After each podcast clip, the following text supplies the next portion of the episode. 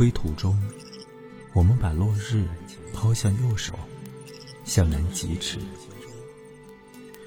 橙红色弥留在平原上，转眼即将消失。天空蓝得很虚幻，不久便可以写上星座的神话了。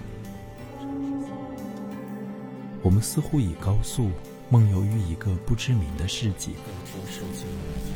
而来自东方的我，便与一切时空的背景脱了节，如一缕游丝，完全不着边际，游离于时空交界处。